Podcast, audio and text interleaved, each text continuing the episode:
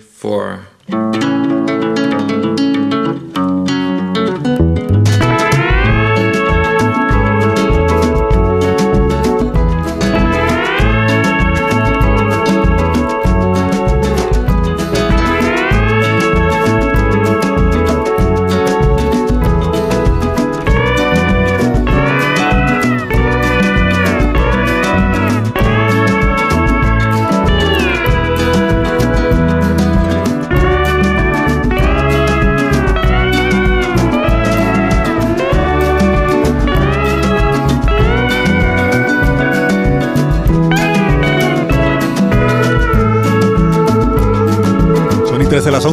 mañana, una hora menos en Canarias, y aquí comienza la cultureta de las mañanas de los viernes en más de uno, donde mí, que soy Alsina, en Onda Cero, en todas nuestras emisoras. Estamos hoy emitiendo desde el, el Museo Casa Sorolla.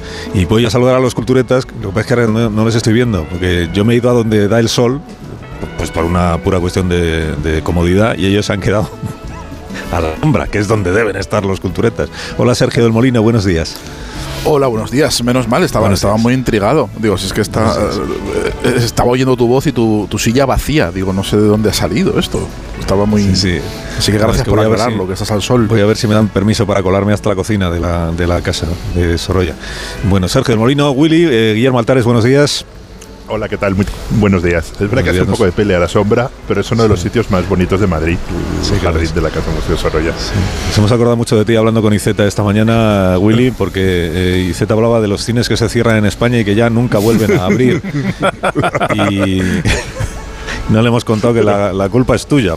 Sí. Tiene La culpa va es mía, pero estaba cierra. pensando que el cine donde vi, donde vi Indiana Jones, la primera Indiana Jones sigue abierto, el cine, el cine para Fox. O sea Pero que de- milagro- no los cierro todos, sino que, sino que a algunos les concedo hecho, una enorme longevidad cinematográfica. Guillermo, deberías financiar tu parte de ese plan de, de promoción para la tercera edad, ¿eh? Deberías financiarlo tú.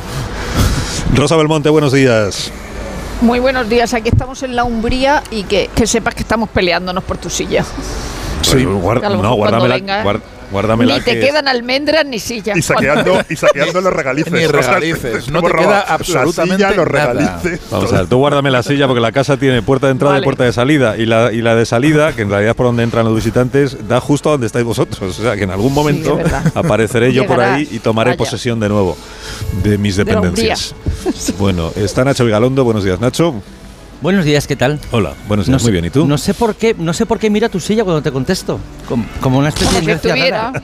La gente, la gente debería saber que aunque este es una especie de, de- de sala improvisada, de, pla- de plató improvisado, la silla de Carlos es superior a la de los demás. Claro. Sí, sillas- sí. Pero muy superior, Sí, sí. muy superior. O sea que no es, no es el no es el sitio habitual, pero aún así el estatus se Pues mantiene. como debe ser, como debe trono. ser. Amón, Amón Rubén, buenos días también para ti. ¿Qué tal, Carlos? ¿Cómo estás? Buenos días. Pues yo muy bien, porque estoy a punto de entrar a conocer la Casa Museo Sorolla. Bueno, a conocer para los oyentes de este programa, porque le vamos a ir explicando pues todo lo que vayamos viendo. Lo va a hacer, porque le he pedido y me ha, me ha dicho que sí, el, el director del museo, que es Enrique Varela. Hola Enrique, buenos días. ¿Qué tal? Buen- buenos días y Buenos bienvenidos. días. Había pensado que nos podemos quedar aquí al sol un ratito, porque se está muy bien, la verdad. O sea, el, jardín de la Casa Sorolla al sol es una, es una, Una maravilla. A la sombra también, pero, Sí. pero bueno. Oye, vamos a empezar, si te parece, por hablar de los jardines, ya que estamos aquí fuera, porque desde el primer, desde primera hora les hemos explicado a los oyentes que todo lo que ahora vamos a ir contándoles, todo está eh, diseñado, pensado por el propio Sorolla, por Clotilde, su esposa, que por eso era la casa familiar, incluidos los jardines. ¿Cómo describimos a la audiencia de este programa, Enrique, el jardín en el que ahora mismo nos encontramos? Eh,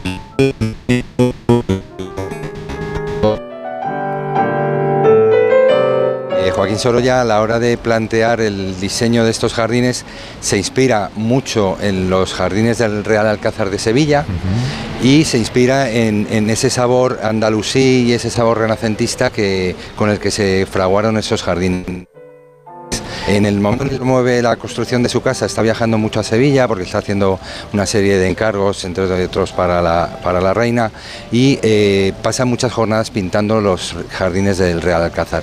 Aparte de los cuadros que pinta, él en sus cuadernos de dibujo va tomando notas, va lo que él llamaba datorear. Voy a datorear, que lo que hacía era tomar datos eh, hacer proyectos de los futuros jardines que implementaría en su casa.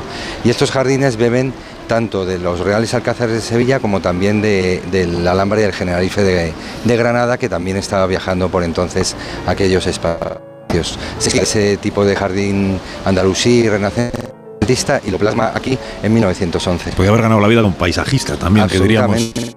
Absolutamente. hoy. Es una desconocida de él. Sí. Conocemos al gran pintor Sorolla, pero tenemos menos conocimiento de que fue un arquitecto de jardines.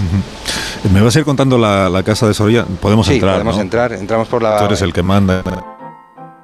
Y vamos a entrar por la, la- la puerta La principal. casa se divide en tres espacios eh, fundamentales. Uno son los jardines que la envuelven, son tres jardines al exterior y un patio andaluz al interior. Sí. Luego está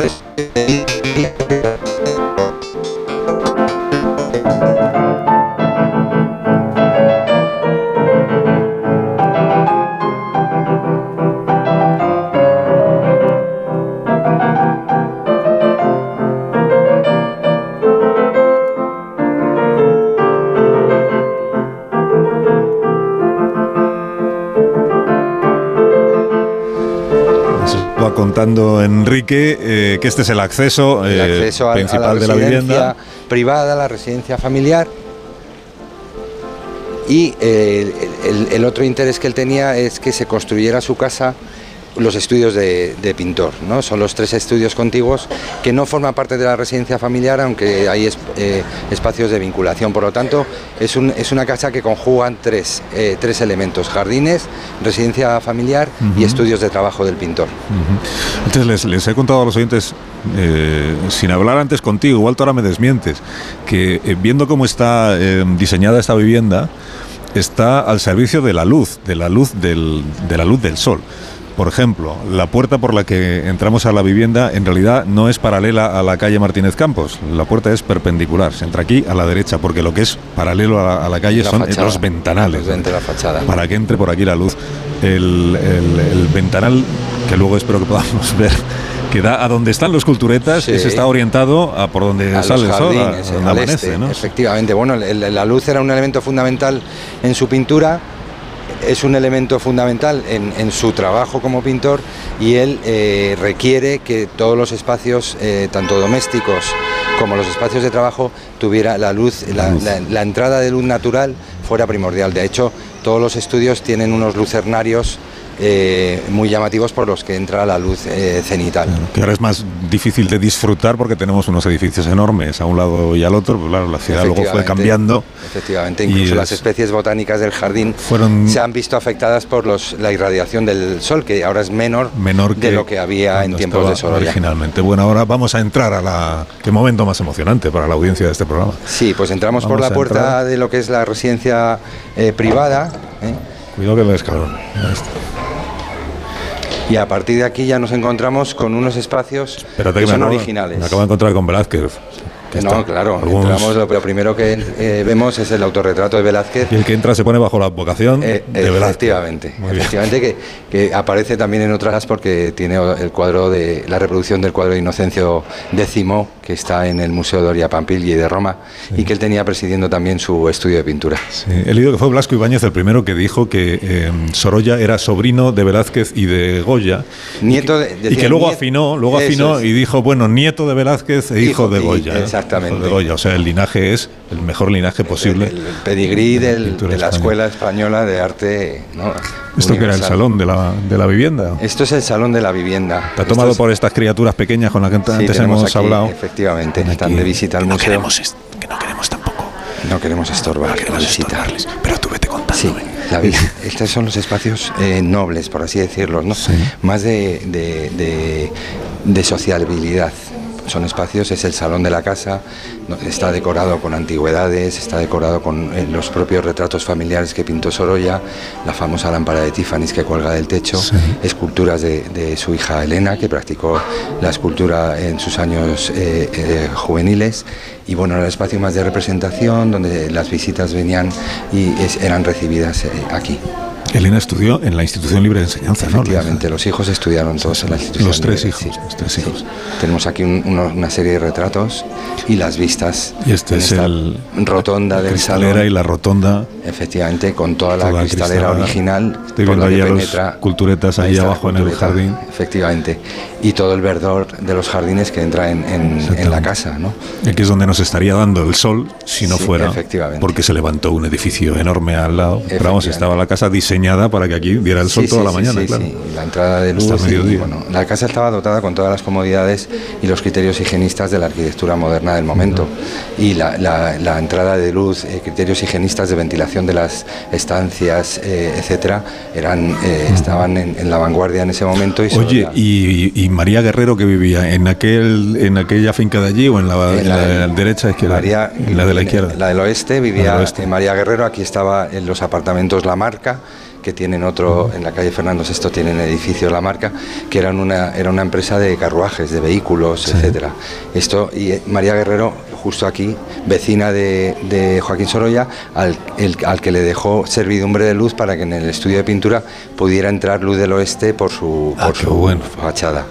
Qué bueno, María Guerrero a la que es, es a la Y que, que le, fue retratada o sea, que le dijo a la que le dijo Sorolla, una actriz como usted tiene que estar en el Museo del Prado, para Eso que esté en el Museo del Prado, está. pues yo la retrato, Eso entonces es, ya Eso es. María Guerrero, gracias. Gracias. Bueno, seguimos, se quedan los chavalitos y seguimos avanzando por la por la vivienda. Sí, arriba no vamos a subir porque no me da tiempo, pero Sí, arriba está la exposición temporal de en el mar de Sorolla con Manuel Vicente. Ahora estamos, estamos traspasando el umbral Sí. de lo que es la residencia doméstica Sí. a los espacios de trabajo del pintor. Esta puerta separaba ese umbral, es decir, Sorolla cuando quería aislarse de lo que pasaba en la casa cerraba esta, Esta puerta, puerta. y él trabajaba en su, en taller. Es uno de los talleres de pintor mejor conservados eh, que hay en, en- en el mundo, por, por así, pues por así el umbral. Y es el Santa Santorum donde Sorolla eh, pintaba. Era, Sorolla el templo, pintor- estamos en el templo de la vivienda. Efectivamente. El de hecho, taller del pintor. poseemos una colección fotográfica eh, heredada ¿no? de la propia familia y sabemos perfectamente cómo estaba eh, a lo largo del tiempo, cómo este eh, taller de trabajo iba evolucionando, los cuadros que iba pintando, etcétera. Eso nos ha permitido, como digo, mantener, conservar eh, la apariencia de los espacios tal y como la propia familia los habitó, los vivió, etcétera. Por eso la visita a un, a un museo como este tiene ese, ese plus que no tiene un museo al uso, porque aquí parece que Sorolla se acaba de ir hace un rato y tú has entrado en las estancias donde el pintor ha estado trabajando. Sí, sí. Verdaderamente es una exposición inmersiva en el sentido literal de la palabra. No, no solo ves obras tan maravillosas como la bata rosa que tenemos aquí o Paseo a la orilla del mar, sino que ves sus botes de pintura, con eh, los albarelos con los pinceles, sus utensilios de trabajo, los caballetes donde colgaba la obra. Y bueno, y aquí preside, por supuesto, su autorretrato, eh, presidiendo el muro este del, del- del estudio. Como ves, la luz está por todas partes, está en el techo, En el techo. está en todas las paredes, y ahí es donde tenía esa servidumbre de luz, eh, donde está ahora el paseo a orillas del mar, la servidumbre de luz con la casa de, de María Guerrero. Antes nos contaba David Jorge que eh, no debía ser muy alto eh, Sorolla No, para no. echar la siesta aquí en, Efectivamente, se estima que medía en torno a unos 65 Ah, mira, más pues, o menos. es Esa- como alguien lo sabía. la- Siempre hay alguien que lo sabe todo. No, no, no lo sé todo. En ese caso 65. sí, pero la España de entonces, el, el tipo humano de ese momento, la altura eh, estaba ahí. Eso es- es- se denomina la cama turca. No es un mueble eh, como tal, es un conjunto de muebles. Tiene un, un camastro para sentarse, tiene una biblioteca dentro, una librería. Ajá. Bueno, es un sitio de descanso, de reposo en los momentos que él deja de, de pintar, por así decirlo.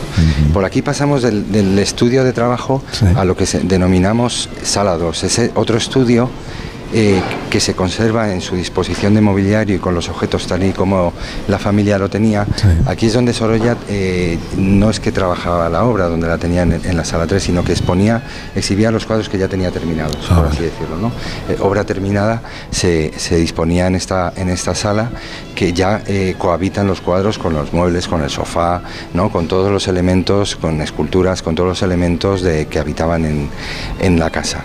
Eh, Aquí podemos decir que eh, los clientes que venían a ver a Sorolla eh, y querían ver obra suya eh, eran las salas donde se exhibía esa obra, eh, sobre todo la obra más significativa, porque en esta sala 1 que estamos entrando ahora, es donde él ex- exponía todos los cuadros ya en un horror al vacío, es decir, toda la producción, que tuvo Sí. una producción muy elevada de obra que terminada, la colgaba en las paredes sin marco alguno y iban eh, eh, poblando todas las paredes y esa obra terminada ya quien quisiera venir a adquirir alguna obra suya, etcétera, podía ver aquí, aquí las- los cuadros. También era donde reservaba el lienzo sin pintar, bueno, una especie de pequeño almacén de- de- de- de trabajo.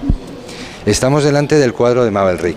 Es el último. Es el último que pinta. Este cuadro conserva el patrimonio material eh, de las últimas pinceladas eh, que, que realizó Sorolla y, y- y el patrimonio inmaterial del, del suceso que acontece cuando él está pintando a Mabel Rick, que era la esposa de Ramón Pérez de Ayala. Esto ocurre en julio de 1920, en la pérgola del jardín donde estáis desarrollando el programa. Eh, Estaba pintando a la esposa de Pérez de Ayala pintando en el a- jardín. A, a Mabel en el jardín, en la pérgola. Eh, en un momento determinado, eh, Sorolla se levanta, eh, eh, sube las escaleras del jardín que están cubiertas de azulejería, tropieza y se cae. Y esto lo cuenta Ramón Pérez de Ayala, lo publicó luego en el periódico La Nación años después, todo el relato. ¿no? En ese momento, Mabel y Ramón se levantan para ayudar al pintor, que había tropezado, a levantarse, y cuando le, ayudan a levantarse, se dan cuenta al ver su rostro que le había dado una parálisis cerebral, porque tenía la mitad del rostro paralizado. Sorolla es consciente de ello, esto lo cuenta eh, Ramón Pérez de Ayala.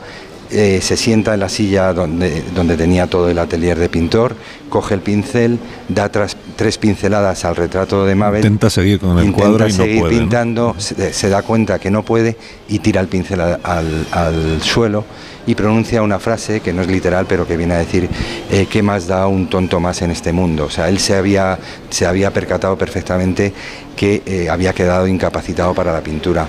En ese momento Sorolla muere como artista, en julio de 1920. Vivirá tres años más hasta agosto de 1923 en que fallece en Cercedilla arrastrado por esta, por esta enfermedad. De hecho, aquí lo que tenemos ahora es una exposición temporal que se llama Sorolla muerto, viva Sorolla, que celebramos esos tres años de vida y narramos cómo la prensa de la época, la sociedad del momento vivió la muerte de Sorolla y todos los homenajes que se le hicieron. Y habéis hecho un periódico con los recortes de la prensa. Efectivamente. Entonces, Eh, eh, a- a- en, en vez de un catálogo al uso, hemos hecho un periódico que es un facsímil de toda la prensa de la época, una selección de la prensa de la época, cómo recogió la noticia desde eh, su enfermedad, su fallecimiento, los homenajes, hasta, hasta el año 1933, en el que el Ayuntamiento de Valencia le, inaugura el monumento a Sorolla que estaba en la Malvarrosa. vamos a bajar ahora por, Vamos la a bajar por escalera, la escalera. en la que a Sorolla, eh, en la que se sufrió el. Es una escalera que él, que él hizo, que él decoró. En un principio el arquitecto Repullés le entrega esta escalera eh, revestida de yeso. A él no le gusta la pesadez, la solidez de la escalera y eh, como era un gran coleccionista de cerámica y de artesanía popular, con esa colección de cerámica que tenemos, que además él, él- él adquiere en Valencia, en, en Toledo, en Andalucía, pues él reviste la escalera y le dota de este colorido, de esta magia del, vidrio pintado que preside este tercer jardín. Gran coleccionista, no solo de todos los azulejos que vemos aquí y de, la, y de las rosetas, también de, de cacharros para la cocina, de, De todo. de todo tipo de de... antigüedades arqueológicas, de, eh, de artistas contemporáneos, verdaderamente se dotó no solo de la belleza de sus cuadros, sino de, de toda una panoplia de objetos arqueológicos, eh, de cerámicos, eh, de artes decorativas. de- era, era, por otra parte, era muy propio de la época ese afán coleccionista en, en- en la intelectualidad del momento. Y se administraba bien entonces Sorolla, el- el- el- los ingresos. quiero Bueno, más bien administraba a su mujer. Su mujer, ¿eh? A la que él... Claro, era una, era una enorme felicidad poder ganarse la vida con lo que más le gustaba, que era pintar, Efectivamente. pero había que ¿Qué- ganarse la qué vida. artista no aspira ¿no? Exactamente. A, a- a poder vivir de su trabajo su y trabajo, vivir bien, todos aspiramos hacerse a una, ello. causa- una casa como esta, a tener el taller en la misma casa. Efectivamente, Exactamente, y para eso hay que A- a- saberle poner precio Hay que también a los saberle, cuadros. Exactamente, y administrar el dinero, y en eso Clotilde eh, lo hizo Bueno, te voy, a te voy a presentar, Enrique, a los culturetas de este programa, que son Sergio del Molino, eh, Guillermo Altares, eh, Rosa Belmonte, Nacho Vigalondo y Rubén Amón. Muy buenos días y bienvenidos al, al Museo Sorolla a todos. Ellos l- no han tenido el privilegio que he tenido yo de conocer con el director del museo la casa, el interior de la casa, pero siempre estáis a tiempo de poder hacer una visita. Por supuesto. Ahora nos vamos a quedar hablando un ratito, si os parece bien, de, de la obra de Sorolla y de la figura de Sorolla. Ahora que ya los oyentes han podido conocer el Eso interior es. del museo y de la casa. Muchas gracias por la visita, Enrique. Muchísimas gracias a todos por Gracias. estar aquí. Ha sido un gusto. Una pausa muy cortita, muy cortita. Y ahora mismo continuamos hablando de Sorolla en la casa de Sorolla.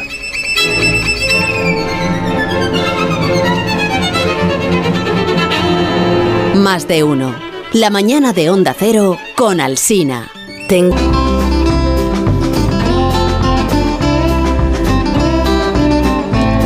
Los regalices estaban contados y faltan por lo menos 15. Anda que la Bueno, y porque hemos, hemos parado, hemos dicho, "De- déjale alguno, déjale alguno, le he dicho tenéis, yo a no Willy. tenéis perdón de Dios. Dejar la silla, eso sí.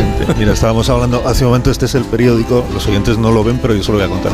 Este es el periódico que ha hecho la- el, el Museo Sorolla con recortes de los periódicos, o re- reproducciones de los periódicos del año eh, de hace 100 años, de cuando, de cuando se produce el fallecimiento, con la eh, imagen en portada de Sorolla, que se da un aire a Hemingway. Eso iba a decir, sí. Además con el sol, como está ahí con el... Yo me Lo decía el capitán lo- Sol y la pero- playa. Los bigotes un poco muñoz seca, pero sí. Sí, un poco muñoz seca. Y dentro está la carta que contábamos la semana pasada de, de Benjure diciendo al alcalde de Valencia cómo es posible que no tengamos todavía un monumento si falleció hace ya unos cuantos meses y no habéis dado el paso correspondiente. No me lo gran amigo no me lo habéis comprado, No, me lo habéis, no me lo habéis comprado.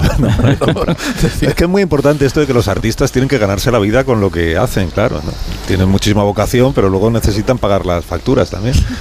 Hay que pagar una casa como esta, entonces pues por eso lo, lo más feliz para un artista es poderse hacer una casa como esta con el resultado de su arte para poder seguir además trabajando aquí. Bueno, queréis comentar sobre Qué eso bonita casa. Precisamente Bonita eh, la casa, sí. en ese contexto que decías, que una cosa es de- delegar o delegar al Estado una, el lugar donde has vivido y otra es darle el museo hecho. Con el criterio homologado del propio artista, con las obras que él cree representativas de sí mismo, en cantidad y en calidad, porque nos han contado la visita previa que hemos hecho antes que tú. Más detallada, ¿eh? Más detallada, Sí. mucho muy más... cualificada que el muy museo informada. aloja Bueno, yo la primera la hice a las 6 de la mañana, tampoco. que el museo aloja 1.200 obras y que Sorolla mismo fue concibiendo su propio canon y dejando aquí no solo con la idea de legarlo, sino con la propia representatividad que él quería de su misma producción. Por eso tiene tanto interés este lugar. Eh, preguntaba yo a nuestros guías si con el tiempo el museo se había abastecido de más obras y me han dicho que fundamentalmente no, porque el museo está hecho como es. Eh, a medida y reflejo de lo que Sorolla reconocía de sí mismo, ¿no? Por eso creo que es mucho más que una casa o que De hecho, de es muy interesante como museo y como casa no parece muy acogedora. Quiero decir, realmente sí que. A mí sí me lo parece. A mí no me. O sea, y, y Rubén, a Rubén le gustaba más la de Yellowstone, me ha dicho. Que el, el rancho de Yellowstone Pero bueno, me parece Rubén, porque está obsesionado con. Yellowstone. Pero a mí sí Hombre, yo aquí una casa al lado de Richelieu me parece una cosa maravillosa. Lo, lo malo es que te, te quita la luz, pero, Y con pero este además jardín y te este hace, No, el mirador. jardín sí, yo en el jardín sí. te la hace, casa te hace acogedora. eh, ver mejor los libros que has leído eh, eh, y entonces cuando en, la- en el, en el cuarto volumen de Baroja, en Desde la última vuelta del camino, cuenta que, que, que, que Sorolla lo llama después de la Primera Guerra Mundial para pintarle un retrato y él dice, pues yo no sabía que le gustaran mis libros, para que me pinte un retrato. Entonces contaba, por ejemplo, que, que creía que Sorolla era un poco roñoso, así con esta palabra, porque luego dice tacaño, entonces necesita sinónimos, ¿no?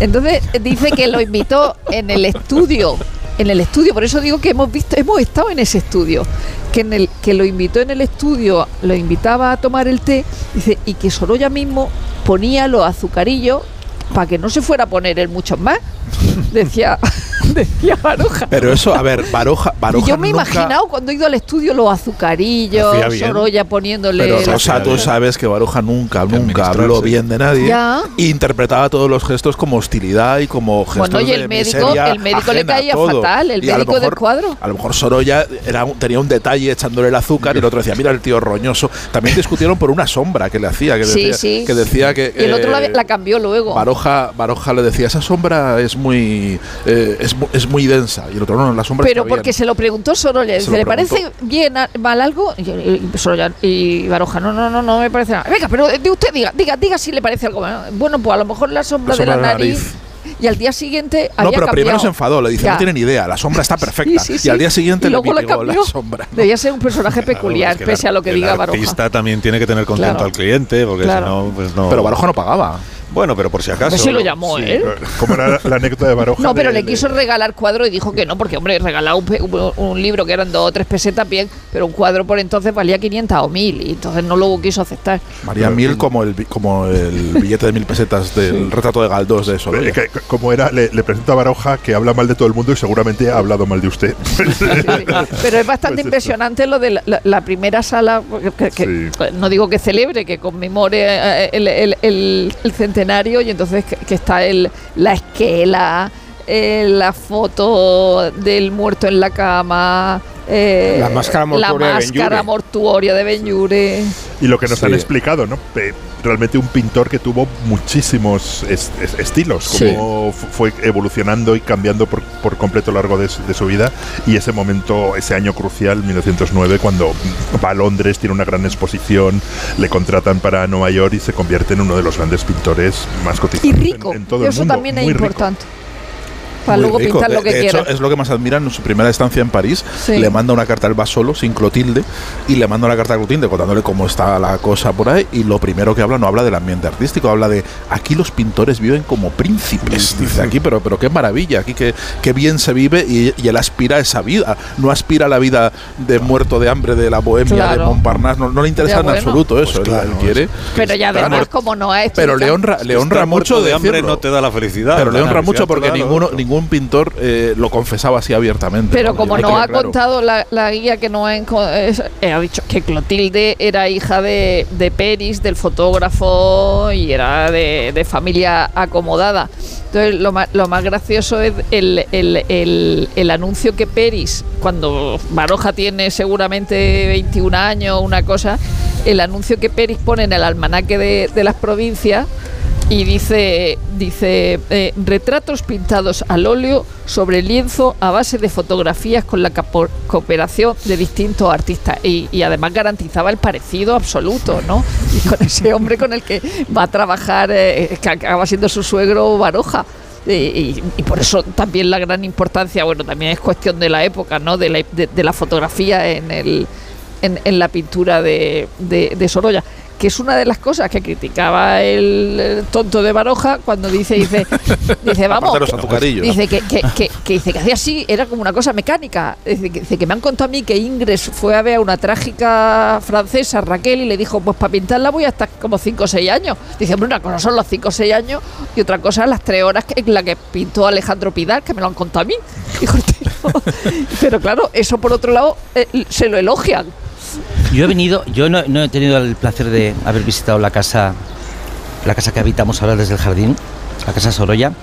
Eh, os estado escuchando durante todo este tiempo la descripción somera y detallada de todas las maravillas que se encierran ahí dentro.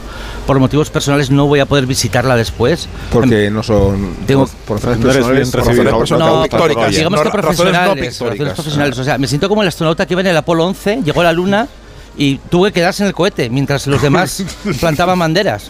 Es un poco frustrante, pero, pero prometo ir más tarde, más pronto que tarde. Pero gracias, gracias a la magia de la radio es como si hubieras estado. No, no, no, no, en absoluto. No, no, no, no, no, no, no, esto es humillante. Hemos trasladado. Esto es humillante. No, no ha ¿No has estado. el tema-? Y no va a estar. Y no va a estar. Porque no, El- estás, no, no eres ya bien recibido. Porque no, pues no. Bueno, ya, Sí. hace- ya bueno, pues planto aquí la bandera. Eres como. Baroja en casa de Sorolla, no, no, ya no muy bien recibido, ya no. El tema, el tema, eh, la vinculación de un, de un pintor como Soria con la fotografía, eh, no puede ser una cuestión más relevante a día de hoy. El hecho de que la tecnología justo en este momento esté So- poniendo en tela de, en tela de juicio o esté poniendo en peligro la labor de tantos artistas. Ahora mismo estoy muy implicado con todo este tema. El hecho de que ahora mismo, ya desde las huelgas que hay en Estados Unidos, me miréis con cara de una de dos. O va a decir una cosa que no, se entiende, no. o- la- una vulgaridad, No, o acabo no, con un chiste no, malo, no. o es un... la- es un- No, mi línea de pensamiento era que estás forzando el argumento del que vas a hablar un poco, nada más. Sí. Sí. No, lo que quería decir era que de igual manera, que de igual manera, Yo, oye, yo estoy interesado. Sí. Yo también. Sí, sí, yo también. pues os juro que no acaba con un chiste. Venga. Pues qué decepción. Una de las cosas que creo que eh, favorece la tensión que hay en cada cuadro de Sorolla es el hecho de que la fotografía es el enemigo y a la vez sea el objeto, el objeto, el objeto del que uno se nutre, la herramienta, que es ahora mismo el debate que hay en todas partes. O sea, si ahora mismo existe la tensión que existe con la posibilidad de que las máquinas retraten lo que antes describíamos, o que las máquinas describan mejor lo que describimos ahora, no me quiero ni imaginar lo que pasó en su momento. Y todo lo que tuvo que ser. Y una de las cosas que creo que a Sorolla le hacen, le hacen memorables como su pintura está constantemente adelantando la fotografía o adelantando la fotografía de la época. No, imitándola. Fíjate, yo creo que la- imitándola, no, no, la no, porque la usa, fotografía sí, de la sí. época no llega hasta, hasta la, Estos- la Pero captación sí, de detalle de pero la y la hay pinta, pinta a partir de fotografía. Ya, pero, pero, pero, pero pinta, pero pintar a partir de fotografía no quiere decir que el resultado intenta acercarse a la fotografía, No, sino No, que intenta no, trascenderla. Pero sí que la utiliza. So- o sea. sobre todo que Sorolla tiene dos cosas. Está los, bien, ¿eh? Bien, ¿no? los, blancos los blancos y el, y el agua que no tienen nada que ver con la fotografía, que son, son cosas que la fotografía Es la puede ilusión quedar de vida que dice sosos y- Maestro. Y, y realmente los, los blancos de, de, de Sorolla y, y la descripción del, del mar. Yo, si tuvieses una máquina del tiempo, te recomendaría mm, no solo la Casa Sorolla, sino que en 2009 una exposición en Madrid que comparaba a Sorolla y John Singer, Singer Sargent, que son mis pintores favoritos, y que son dos pintores con vidas paralelas. Los dos se hicieron muy ricos, los dos retrataron a alta Ahora, ahora sale Nacho, no se Los- preocupe. Sí, ya, ya sale los, ya. los, los, los dos eh, tuvieron mucho éxito comercial y social y los dos al final de su vida crearon una pintura muchísimo más personal, muy diferente de, de todo- Iba a de todo lo añadir que a eso hecho. que y aunque las, las pinturas aquí reunidas, incluso el sesgo de algún cuadro, haga pensar en la ambigüedad de Sorolla respecto a la- al costumbrismo y, y el lado oscuro, en realidad esta obra está caracterizada siempre por la luz, por el blanco, por la estilización, por la pureza.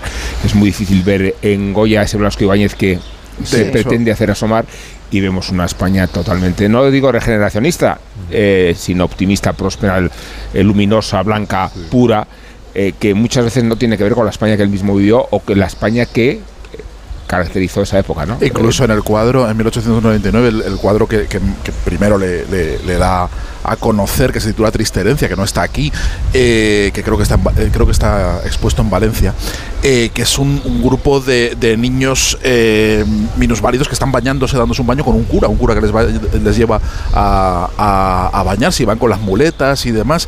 Es una estampa que en un pintor como Solana, por ejemplo, de la época, o incluso como Zuloaga, Zuloaga. podría ser una, una visión totalmente A Baroja terroristra, tampoco le gusta, atroz, no le gusta. Y aquí es luminoso, pero es luminoso incluso cuando retrata la parte más, Más oscura, oscura Lo- de lo- España. luego ¿no? tiene algún Siempre. cuadro, tenía un cuadro, creo que lo tenemos, creo que es otra Margarita que es el- en un en un viaje en tren coincidió con una mujer arrestada porque había matado a su, a a su hijo. Tiene también su, su parte naturalista. Ahí, de, de hecho, en una de las salas ¿No se le le compara con, se No, le no, compara no. con Zola en, en todo el retrato de los oficios del, del mar. O sea, tiene el, el- el- el mar Belle Del- de, de principios de siglo y el mar de la gente que trabaja en, en el mar y se le compara con Zola. O sea, que yo creo que tampoco es una imagen. Es verdad que, que, que- que, luminosa, luminosa, pero también es Pero un retrato bastante naturalista. Pero Guillermo Solé se le criticó mucho en la época y se lo- le critica a la generación del 98, le critican eh, el ambiente intelectual de la época porque están mucho más a favor de retratar una España claro. oscura, una España atrasada, una España que, que,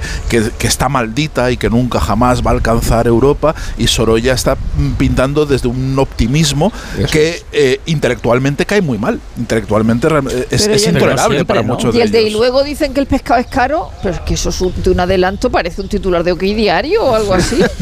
O sea, es un adelanto. igual no es un adelanto. No, no sé. Sí, es un titular hacia, hacia titulares clickbait, ¿no? Eh, es un clickbait. retraso, más que un adelanto, es un retraso. Bueno, entonces eh, Nacho, te vamos a invitar a que te des una vuelta por la casa porque vas a aplazar todos los eh, Sí. todos los, eh, las citas estas que tenías, que si total El esperando coche la policía ha dicho que te da 10 minutos. Luego te pinta, te pinta Sorolla luminoso, Nacho Vigalondo em- entrando en el Sorolla coche de te la va a en, mejorar una, o en muchísimo. una celda, o en una celda. Pero una celda, pero feliz. oblicua. Pero feliz. pero feliz. Sorolla No, te va a mejorar siempre, muchísimo, ya lo verás. Te va, te va, a tra- te, va, a- te va a reflejar como un hombre de peso, de, de- de influencia, de los que pisa Sí. firme. Ya, ya, pero no desde el retrato, sino yo desde la contemplación de su obra, ¿no? Que lo Y dejamos te va a echar Sí. y La, no, fantasía no. no, llega. y te va a poner en los azucarillos. Te va, o sea, Sí, no, intentes ponerte a mucho. más. En los tú eres, azucarillos. tú eres muy de echarte azucarillos de más. Sí. Te- deja que te los eche él. Tú eres muy de echarte azucarillos de más. Parece una frase hecha que existe, ¿verdad? Parece, parece, el, título, parece el título de un cuadro de Sorolla. Ya sabéis cómo es. De echarse azucarillos de más. ¿no? Entre, entre paréntesis, risas. De echarse azucarillos de más. Ay, el, ay, Ahí. eres un hombre de pipas peladas. ¿no? Podemos inventarnos frases hechas. ¿Qué estás diciendo? Muy buen género. No, bueno, un género nuevo, ¿no? Frases hechas que parece que dicen Claro, algo, una- pero no. Sí. Hombre, es una no. caracterización precisa. bueno, si, si te quedas, eh, te vienes conmigo, que a mí me van a dejar subir hasta arriba No. de todo, que ahí no suben los visitantes. Ah, no lo voy a decir, no tenía permiso para decirlo, pero ahí Ah, arriba es donde vivía eh, Joaquín Sorolla, hijo, cuando se convirtió la casa en museo antes de la guerra civil, los pocos años que estuvo abierto el museo antes de que llegara la guerra. Eh, allí arriba estaba la vivienda, o sea, tú imagínate, eres el hijo de Sorolla, sigues viviendo en la casa familiar, pero a la vez lo has convertido en un museo. Sí. Ya no- no Y eres como el fantasma Como el del museo. del museo, eso es. Y te conviertes en el fantasma del museo cuando llega la guerra civil Claro. y te quedas tú aquí solo, lo que dura la guerra en Madrid, ocupándote de que los cuadros no sufran ningún daño. Pero Carlos, y no solo Poniendo eso. aquí los sacos terreros, en la, protegiendo tú personalmente la obra de tu Eso padre. Es. Sí, es alucinante. Nunca Pero, una antes, buena para quedarme en casa. pero antes había, había una presión para los visitantes, porque no, no podías decir, mm, no, no podías criticar la obra de, tu- de, de Sorolla porque estaba su hijo escuchando. No te, tenías que, aunque no te gustase Pero aquello, dependería tenías del grado de coraje que tenga el visitante. No, claro, pero eh, imp- imponía. El, el hombre vi- mirando entre visillos a ver qué Sí. decían los Pero eso demás. sería solo si venía Baroja. Estaba, estaba- Pero Baroja no se callaría. estaba anticipando el fantasma, ¿no? Estaba ya ensayando Claro. para la otra tumba. Bueno, voy a hacer una pausa, me dejáis, ¿no? Bueno, sí. sí, pero que yo no sé si ya voy a volver, porque es que no, que digo, que digo que, que si no vuelvo después de la pausa, porque ya me espera el coche, que quedado, nos vemos en cinco semanas, que yo ya empiezo a rodar. Ah, ¿y a eso vas ahora? Claro, sí, sí, no, yo, yo ya, yo pero, ya, ya, pero ya conoces a los artistas y eso. no, no, de hecho Ah. voy a, de hecho he decidido Ahora que vas a- hoy llego tarde a conocerles porque me quedo un poco más con vosotros. Sí. Uy, a ver si se van a enfadar. Que en se note. Sería quién divertido, ¿verdad? Y que se note quién es el director. ¿Quién manda? Y que se note Claro. quién manda, ahora, ¿no? ahora mismo, ahora mismo, Carlos, Carlos, ahora mismo en la oficina, en la oficina del rodaje hay una mesa donde están todos sentados y hay una silla vacía y están Sí. todos mirándola esperando que llegue. Sí, y voy a bien. media hora en llegar. ¿Qué te parece? Muy bien. ¿Qué te parecen las fichas de dominó? Que tengas buen viaje. Venga, muchas gracias. Vale. Vosotros. Venga. quedáis un ratito. Vamos a escuchar las noticias de las 12 de la mañana y a la vuelta seguimos con la cultureta desde la Casa Sorolla.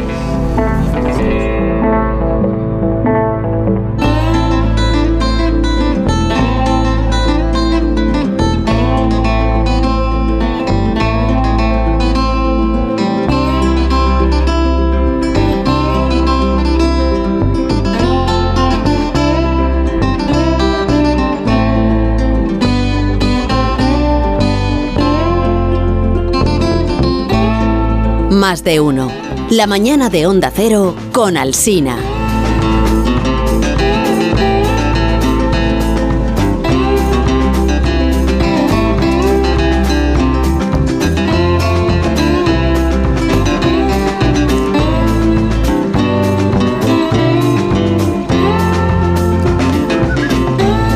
Bueno, pues era, es verdad que se ha ido Nacho Vigalondo, es verdad. Sí. Han, venido, estaba el coche eh, policial esperándole en la puerta porque tenían que llevárselo. Pero eran de paisano Bueno, y venían ¿qué con pinganillo. Pero se ha dejado la gafa. Cuando son de paisano es peor, ¿no? Es peor, es peor. Paisano es peor Sí. que uniformados. O sea, peor. La secreta. Y le han hecho la guadilla, ¿no? La guadilla con la cabeza. Le han hecho la pena de, la pena de telediario. Sí. Eso, Sí, la además cabeza Como a rato, ¿no? Todas las ¿no? cámaras grabando el momento Sí. en el que Nacho es introducido en el coche policial, porque Nacho es una celebridad, claro, Hombre, en Hollywood. claro. Hollywood es una pena que no va a poder hacer la película, esta para la que había sido Ya. llamado y contratado. Igual le sube el caché, ¿eh? Bueno. con esto. Eso también sí podría ser.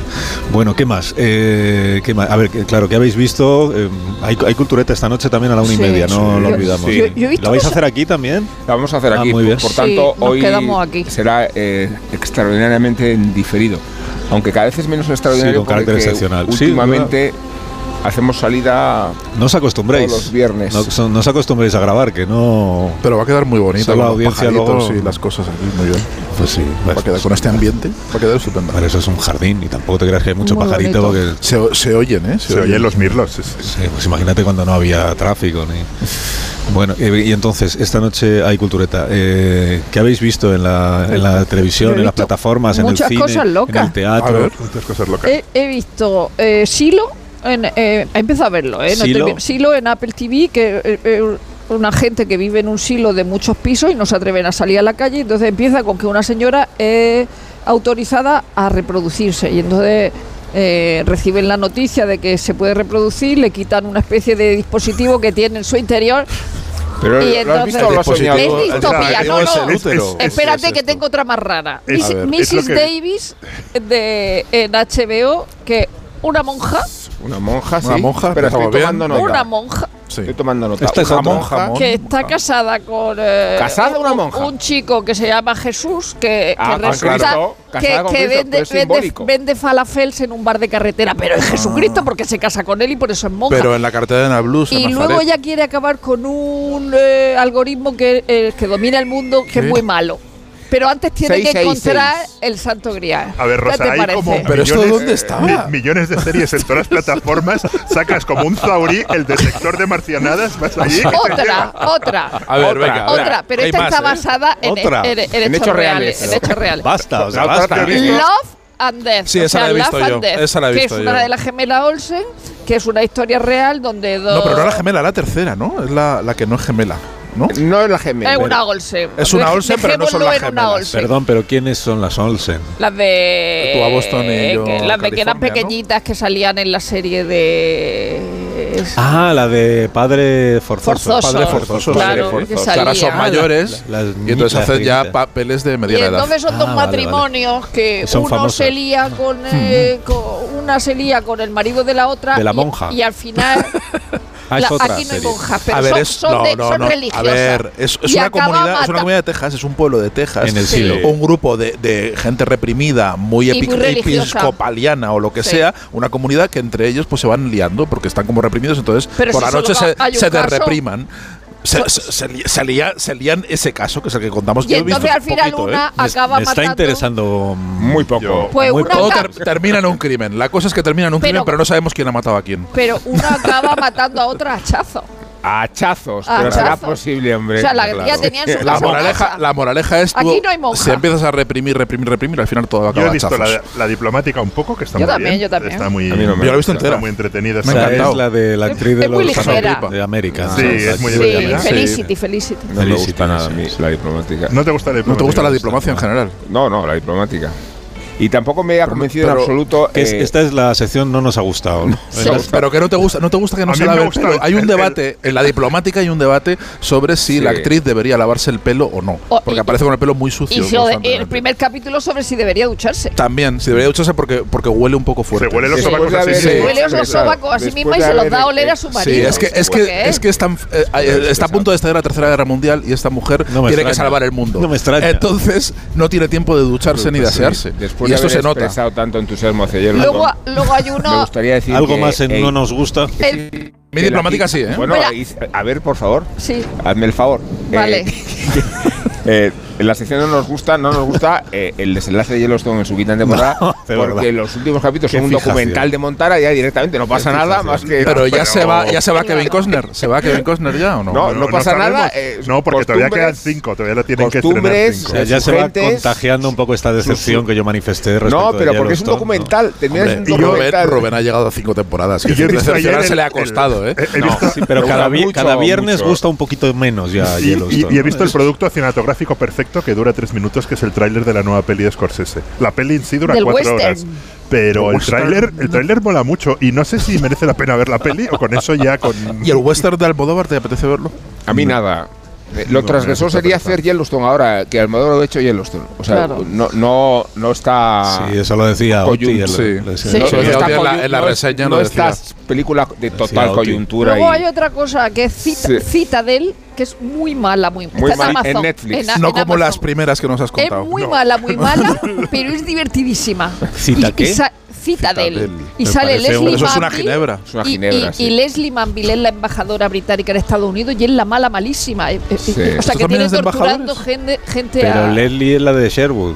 Sí, bueno, Leslie con, con Sherwood maravillosa. Con estas recomendaciones, los oyentes, Carlos, pero ya no te ha gustado Sherwood. No le ha gustado Sherwood. Yo digo que cita de es mala. No me ha gustado tanto como a vosotros. A mí me ha encantado. A mí es que el Mineros y venganzas arqueros. y tal. Me gusta mucho. Y arqueros, todo me gusta. Me gustó mucho la o sea, Al final ¿eh? es como que el, guio, el guionista eh, sí. se rinde. Sí, yo estoy de acuerdo. Sí, los últimos es, capítulos. Es un poco perdido. Es decir, he llevado la cosa a tal extremo que no sé cómo resolverla. La de la monja no es de Damon Lindelof. A mí me gusta que, que las sepáis. cosas que no se resuelven.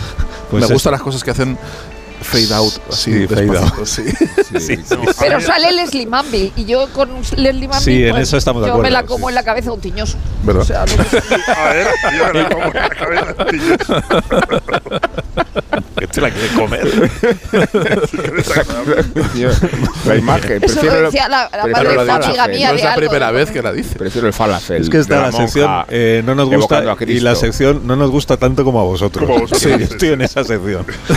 no me gusta tanto Yellowstone como a vosotros, no me gusta tanto Sherwood como a vosotros. Pero es una posición un poco displicente. no, Carlos. porque me generáis muchas expectativas y luego digo, pues a ver, poco. Ya os dije que pensé en algún momento que iba estaba basada en lo del mozo, el, el infiltrado este en Sí, Cataluña. Sí, eso el es. que se acuesta con independentistas, pensé que esa era Por punto de- España. punto de partida la idea y luego me decepcionó, porque no y luego está llena de trampas que, que no es que no puedo contar, Claro. pero, no puede ser, no puede ser que pongas a dos actrices parecidas para que te equivoques sobre quién es la joven que has visto en la escena anterior.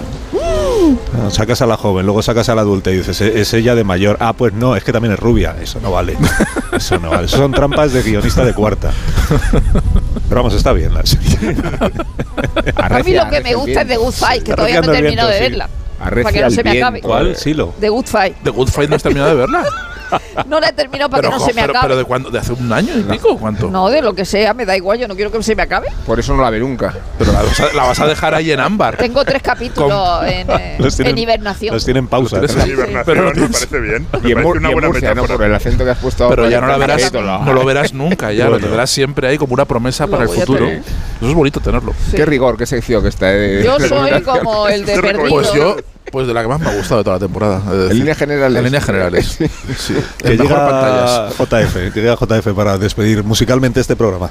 Eh, J, buenos días, ¿cómo estás? Muy buenas compañeros, un poquito de Buenos envidia días. la verdad, porque estáis ahí No, pues un, hace un No frío. debiera, hace un frío. comparable. Bueno, exagerados sois, ya no hace frío. Dejó de hacer frío a las 7 y Tengo cuarto. las manos frías. Meteros piedras en los bolsillos, por si acaso con el viento que oigo por ahí. Que fuéramos Ofelia. Sí. Os he enviado una sección para esta Virginia noche Por también de museos, de museos más de Apoyo allá. internacional.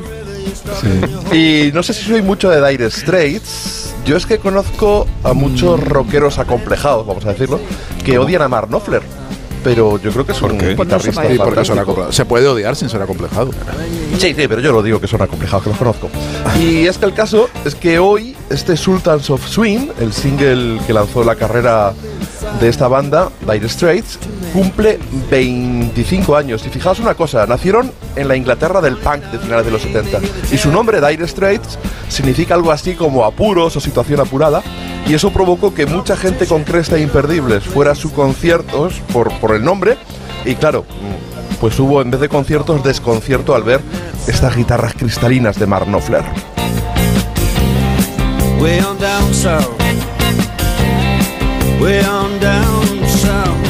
London town.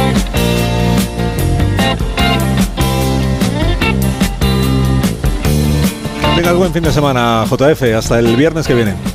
Hasta el viernes, adiós. Adiós, adiós. Check adiós, out adiós. John. A la una y media, la cultureta excepcionalmente grabada esta próxima madrugada aquí en el, en el Museo Sorolla. Así que adiós Rosa, adiós Willy, adiós, Sergio, adiós, adiós, adiós. Amón. Ahora Carlos, que tengas un buen fin de Feliz semana. campaña Pues electoral. muchísimas gracias. Aquí estaremos el lunes de nuevo, 6 de la mañana, 5 en Canarias, el ingeniero Montesillo para iniciar una nueva semana de radio. Gracias por su confianza, feliz fin de semana y ahora empieza la programación local. Adiós.